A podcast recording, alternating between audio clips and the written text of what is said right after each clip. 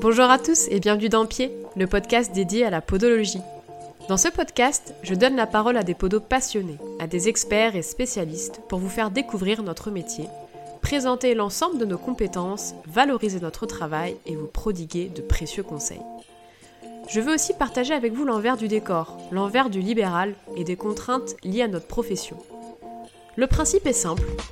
Un épisode aborde un thème, présenté et discuté par un expert en la matière. Ces thèmes iront de comment choisir ses chaussures de running à la posturologie, en passant par le soin de pédicure de terrain ou encore les préférences motrices, la prise en charge du danseur classique. J'espère vous aider, piquer votre curiosité, vous donner envie de nous découvrir, mais aussi vous donner envie de prendre soin de vous. Très bonne écoute Aujourd'hui, nous allons nous intéresser à l'EBP, trois petites lettres qui font beaucoup parler d'elles depuis quelques temps, notamment chez les kinés. Je dois avouer qu'avant de préparer l'interview et donc de me documenter sur le sujet, pour moi le BP était vraiment réservé à l'élite du médical, du paramédical, qu'un podo EBP est un podo qui dédie sa vie à la lecture d'articles scientifiques et qui a PubMed comme favori sur son ordi. Mais en fait, j'ai découvert une démarche pleine de sens qui s'inscrit très évidemment dans notre société en recherche permanente de performance et de preuves. J'y ai découvert un état d'esprit qui a totalement changé ma manière d'aborder mon travail et les patients. Et quoi de mieux pour nous parler de l'EBP que de recevoir un passionné de recherche, Clément Potier. Et eh ben merci Clément d'avoir accepté euh, cette interview. Ouais, merci Fanny pour l'invitation. Avant de rentrer dans le vif du sujet, est-ce que tu peux nous parler un peu de ton parcours et ce qui t'a amené à la recherche et donc un peu intuitivement à l'EBP euh, oui, donc euh, bah, mon parcours, c'est d'abord un parcours de, podo. Hein. Je suis diplômé depuis 2012, euh, donc j'ai fait un certain nombre de, remplacements, de collaborations avant de, m'installer. Et puis, bah, en parallèle, donc déjà tout ça, ça, m'a enrichi de, plein de points de vue de, podologues différents. Et puis en parallèle, bah, je faisais des, formations, donc j'ai fait plusieurs, plusieurs DU, un master de recherche avec un thème biomécanique et donc actuellement, bah, je viens de débuter un doctorat à l'université de, de KU Leuven sous la codirection de Kevin Deschamps et de Kurt Kleiss. Euh, voilà, donc après, bah, je pense que j'avais peut-être un, attrait scientifique à la base parce que même dans les formations continues que je faisais, il y avait des formations comme celle de Marc Janin ou de Volodalen qui, euh, qui m'intéressaient parce qu'ils intégraient aussi des références scientifiques. Mais après, j'avais aussi fait d'autres formations comme les chaînes musculaires GDS, qui était plutôt basé sur de l'empirisme et de l'observation et que j'avais apprécié aussi. Donc voilà, Ok, ouais, donc tu as toujours eu quand même un attrait euh, pour, euh, pour la science et, euh, et pour la lecture d'articles scientifiques, quoi. Pour l'article scientifique, ouais, mais je dirais que ça c'est. Enfin, à la base, nous, je, je, pense que ça a changé maintenant dans, dans les écoles, mais c'est pas quelque chose qu'on avait dans notre formation initiale. On n'avait pas du tout cette culture-là de lire des articles. Donc, euh, donc au début, non, j'en lisais pas du tout. C'est juste que dans une formation, je trouvais ça intéressant que, que les gens justifient leurs leur propos avec des, des, références.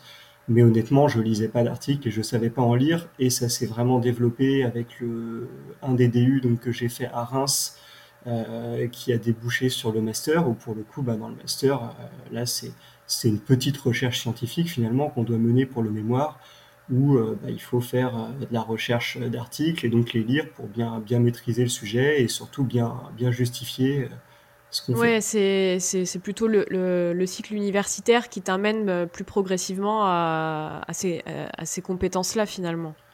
Ouais, ouais, exactement. à ces compétences-là, bah, d'une parce que déjà on, on, doit le faire, et puis de deux parce que finalement il y a, y a quand même des parties qui sont un peu techniques. Euh, notamment pour euh, comprendre comment on lit de manière critique un article, et ben il y a des, il y a, ça s'appelle la méthodologie, donc il y a, il y a des points qui s'apprennent en fait pour savoir euh, si le design de l'étude est bien fait, s'il y a des biais. Après ça, ça permettait aussi de, de connaître les différents outils de, de, mesure, leurs avantages, leurs inconvénients. Ouais, ouais, ouais. donc ça c'est sûr que ça, quand, quand on a ça, ça facilite largement la lecture. Sinon il y a peut-être des fois des des, biais dont, on ne se rend pas compte et, en fait ça, ça, fausse complètement des conclusions. D'accord. Donc après, c'est vraiment toi, par ton parcours universitaire, euh, les connaissances que tu as eues dans euh, justement comment lire des articles, comment aborder la littérature, que tu arrives intuitivement un peu euh, vers le BP Oui, voilà, c'est sûr que l'attrait pour la, la lecture d'articles scientifiques se développe avec l'université. Et puis, euh, bah, en parallèle, voilà, je suis clinicien aussi, et donc je vois ce, cette euh, méthode finalement euh, BP parce que c'est c'est plus une, une méthode de travail. Il n'y a, pas de, il a pas de technique EBP, il n'y a pas de formation EBP. Euh, mais donc, c'est une, une méthode qui, est, qui vise à réunir à la fois euh, les meilleures preuves scientifiques dont, dont on dispose, euh, et puis euh, bah, mettre ça en relation avec euh, notre expertise de clinicien, et puis bah, le, patient en face de nous qui est, qui est toujours unique. Ok, ouais, moi, avec tout ce que j'ai pu lire, tu vas me dire si, si, si, je suis dans le juste. La définition la plus concrète que j'arrive à faire de l'EBP, donc c'est l'evidence-based practice, voilà, c'est ça que veut dire ces trois lettres. C'est une méthodologie qui va permettre d'aider le praticien à choisir la meilleure option thérapeutique pour son patient. Et ça, en combinant trois choses. Un, tu utilises la, li la littérature scientifique pour rechercher le traitement le plus efficace, ou en tout cas celui qui a le plus haut niveau de preuve tu combines ça, cette littérature avec ton expérience de clinicien et t'inclus ton patient en écoutant ses attentes et ses préférences pour adapter le traitement. C'est ça? Oui, c'est euh, c'est ça la définition. Euh, et la, la, définition dont tu parles, elle a été formalisée en 1996 euh, pour la première fois, puis déjà ça, ils ont, ils ont discuté un petit peu avant.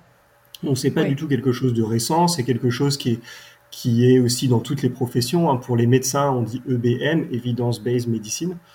Euh, donc voilà, et c'est vrai que c'est finalement quand, quand, on, quand on la définit comme ça, on voit qu'il y a, pour moi, il n'y a même pas le choix en fait de travailler de cette manière parce qu'on se dit qu'on a des preuves scientifiques qui sont les, les connaissances les plus objectives qu'on peut avoir. Ben, on va pas faire le contraire et en même temps, ça laisse la place à, notre expérience, expertise de clinicien et, euh, et, aussi aux patients. Donc euh, c'est vrai que c'est c'est pas uniquement la science, c'est vraiment cette combinaison.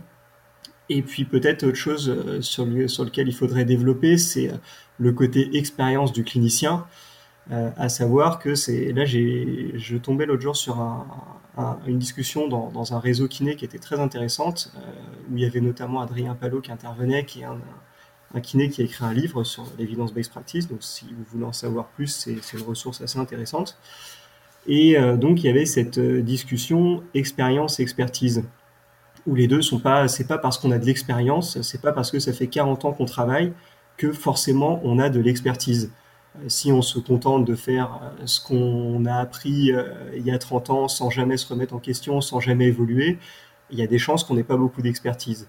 Et en fait, le fait de déjà de, réfléchir sur sa pratique, de faire des introspections régulières et de confronter régulièrement ce qu'on fait à la science, euh, bah, il y a des chances qu'en fait, en faisant ça, on transforme cette expérience qu'on acquiert en voyant des patients en expertise. D'accord. C'est en fait, finalement, t'enrichis toi, ton expérience et donc ton expertise en te nourrissant des nouvelles preuves ouais, scientifiques. C'est ça. C'est alors bah, d'une, c'est aussi des, c'est aussi les réflexions cliniques parce que c'est sûr qu'on voit des patients, on a des, des résultats plus ou moins bons, donc déjà on réfléchit nous-mêmes.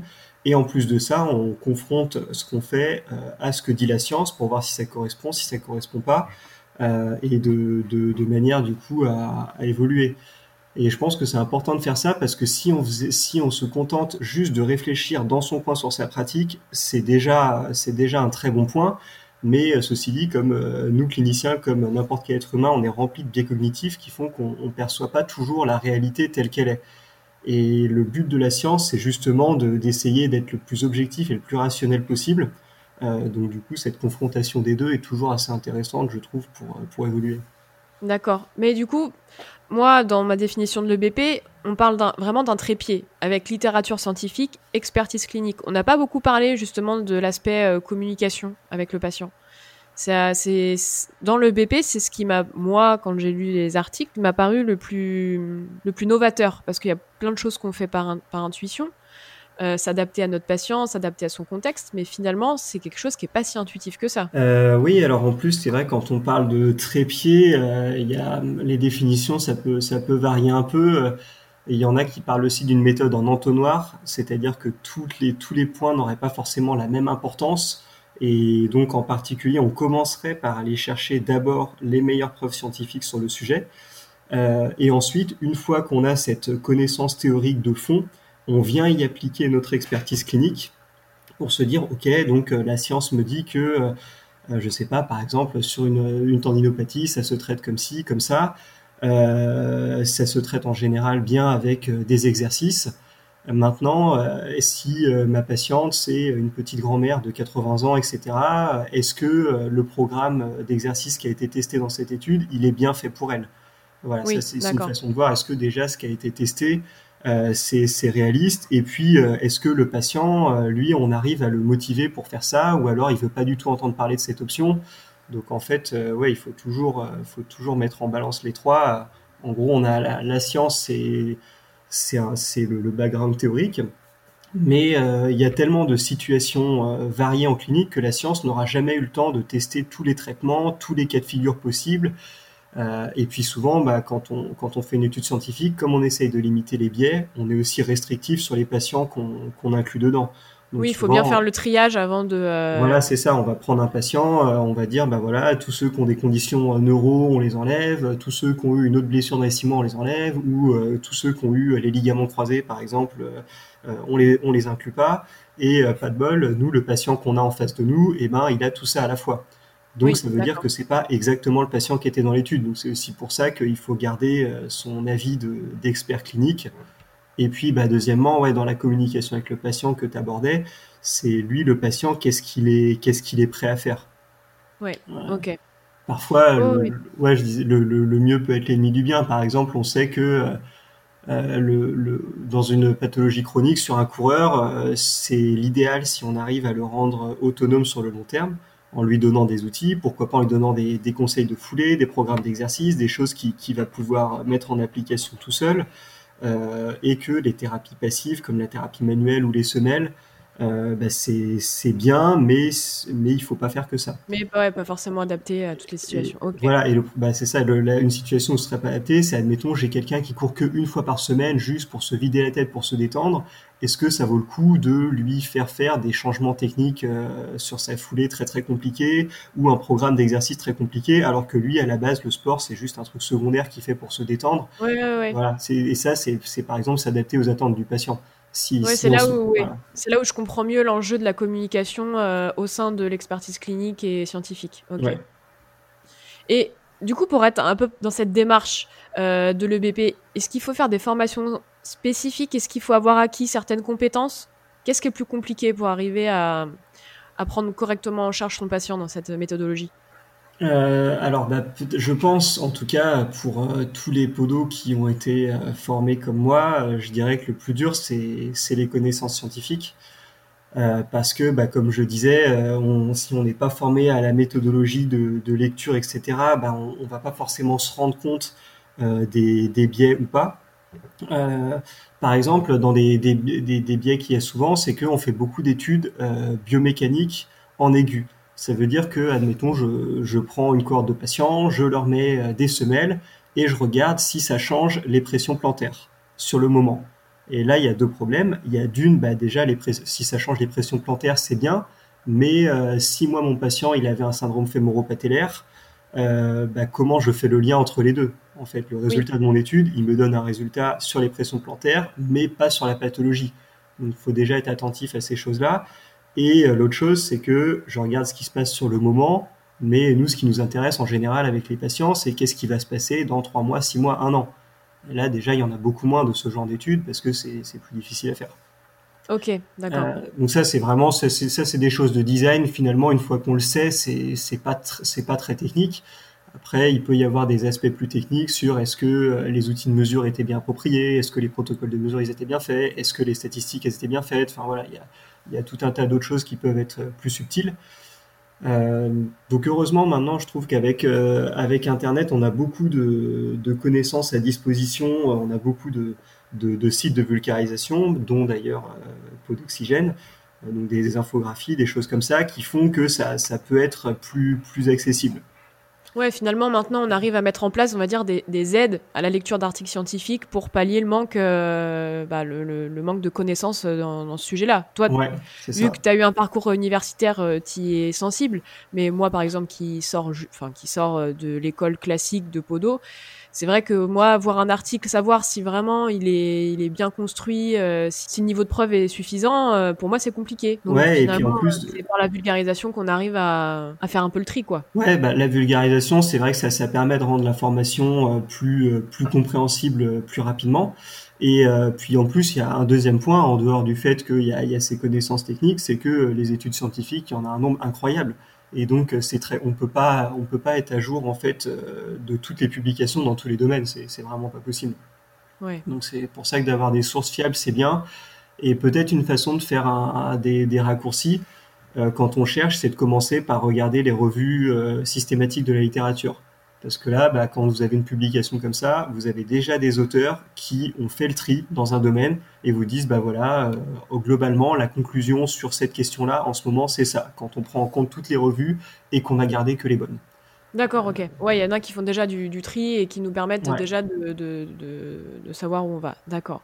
Donc, ça, en gros, pour la littérature scientifique, la vulgarisation, c'est pas mal quand on n'est pas, on n'est pas très compétent dans, dans, ce domaine. Pour l'expertise clinique, comment ça se passe? Est-ce que euh, tu choisis tes formations en fonction un peu euh, de l'EBP ou pas du tout euh, bah, Comme je disais, il n'y a pas de, formation EBP à proprement parler. Donc, euh, par contre, c'est sûr que moi, dans une, euh, dans une formation, je vais être sensible aux arguments qui sont développés. En fait, je suis ouvert à tout.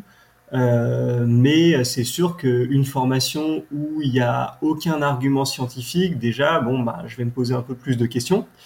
Euh, et euh, je vais me poser encore plus de questions s'il y a une formation qui, qui, énonce des choses qui sont contraires à des arguments scientifiques connus. C'est plutôt dans cet esprit-là. Euh, ou alors, voilà, ou s'il y a une formation où toutes les références datent de, de 1980, je vais me dire, ok, elle était peut-être bien en 1980, cette formation, mais maintenant, il y a des chances que ça a évolué. Ok, ouais. Donc toi, tu es sensible au fait qu'il puisse y avoir à chaque fois une justification à ce qu'ils avancent, quoi. Voilà, je dis pas après bien sûr on reste des cliniciens, je dis pas que tout tout doit être justifié tout le temps. Si on a des explications logiques, c'est ok. Mais je pense que c'est quand même important de, de justifier euh, autant que possible les arguments qu'on avance dans une formation. Et concernant euh, donc le troisième point euh, important dans le BP, dans la communication aux patients, Comment, euh, comment tu, tu abordes ce, ce, point-là? Euh, bah, La communication aux patients, ça, je pense que c'est un domaine qui se, qui se développe de plus en plus, sur lequel on n'a pas non plus eu de, de formation spécifique.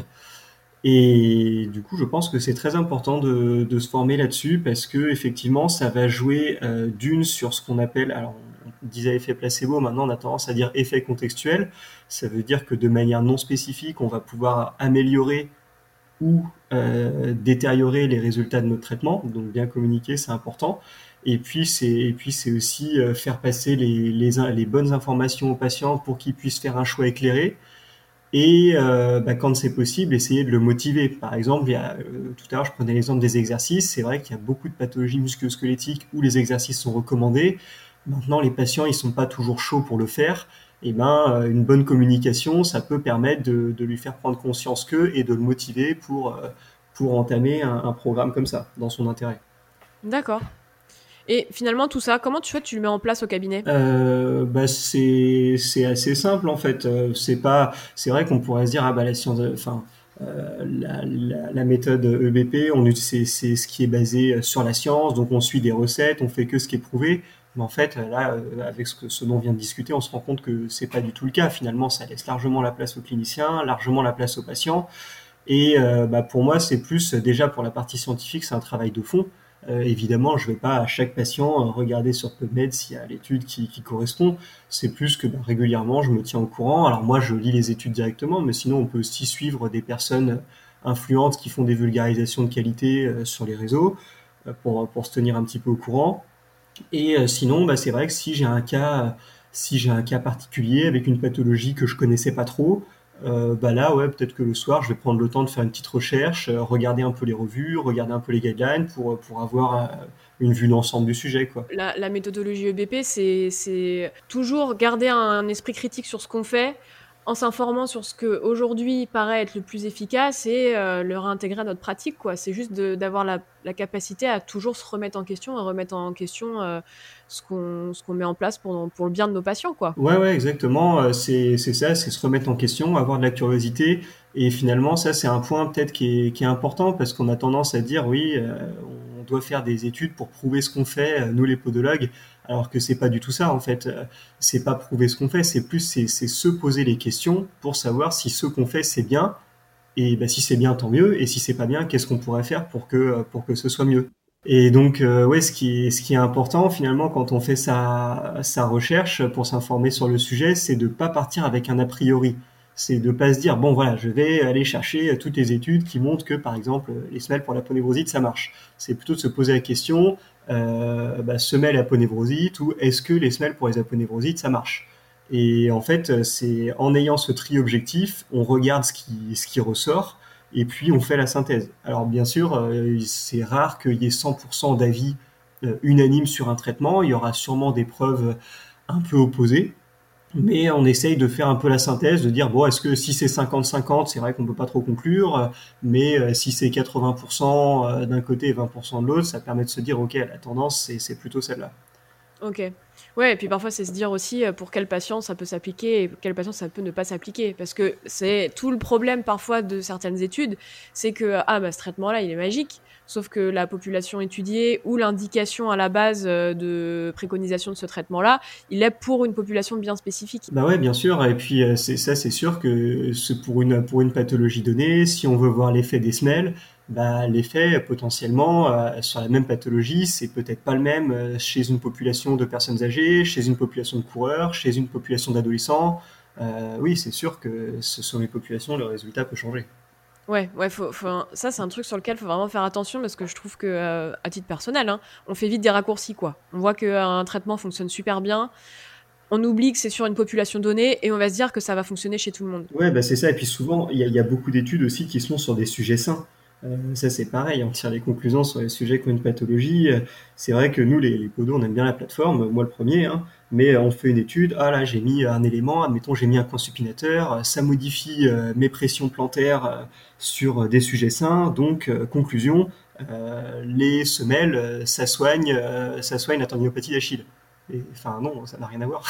Parce que on a, déjà, c'était des sujets sains, c'était pas des sujets qui avaient une pathologie, les pressions plantaires, c'est pas forcément relié. Enfin voilà, il y a, tout un tas d'étapes entre les deux.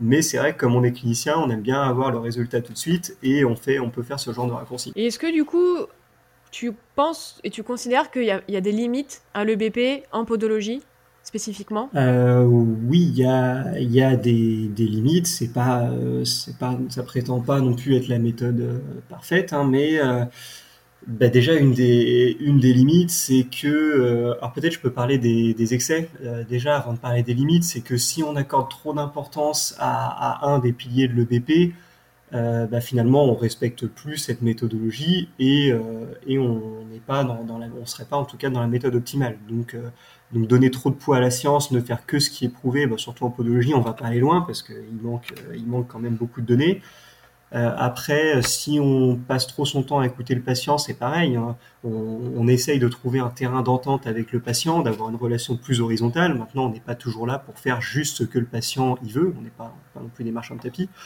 Euh, et puis après, euh, bah, il y a la partie expertise clinique. C'est oui, bon, moi je fais ça depuis 40 ans, ça marche. Bon, en fait, il y a plein de bonnes raisons pour lesquelles on peut croire que ça marche, et en fait, c'est pas du tout le cas. Donc, faut pas non plus tomber dans le dogmatisme. Ok, ouais.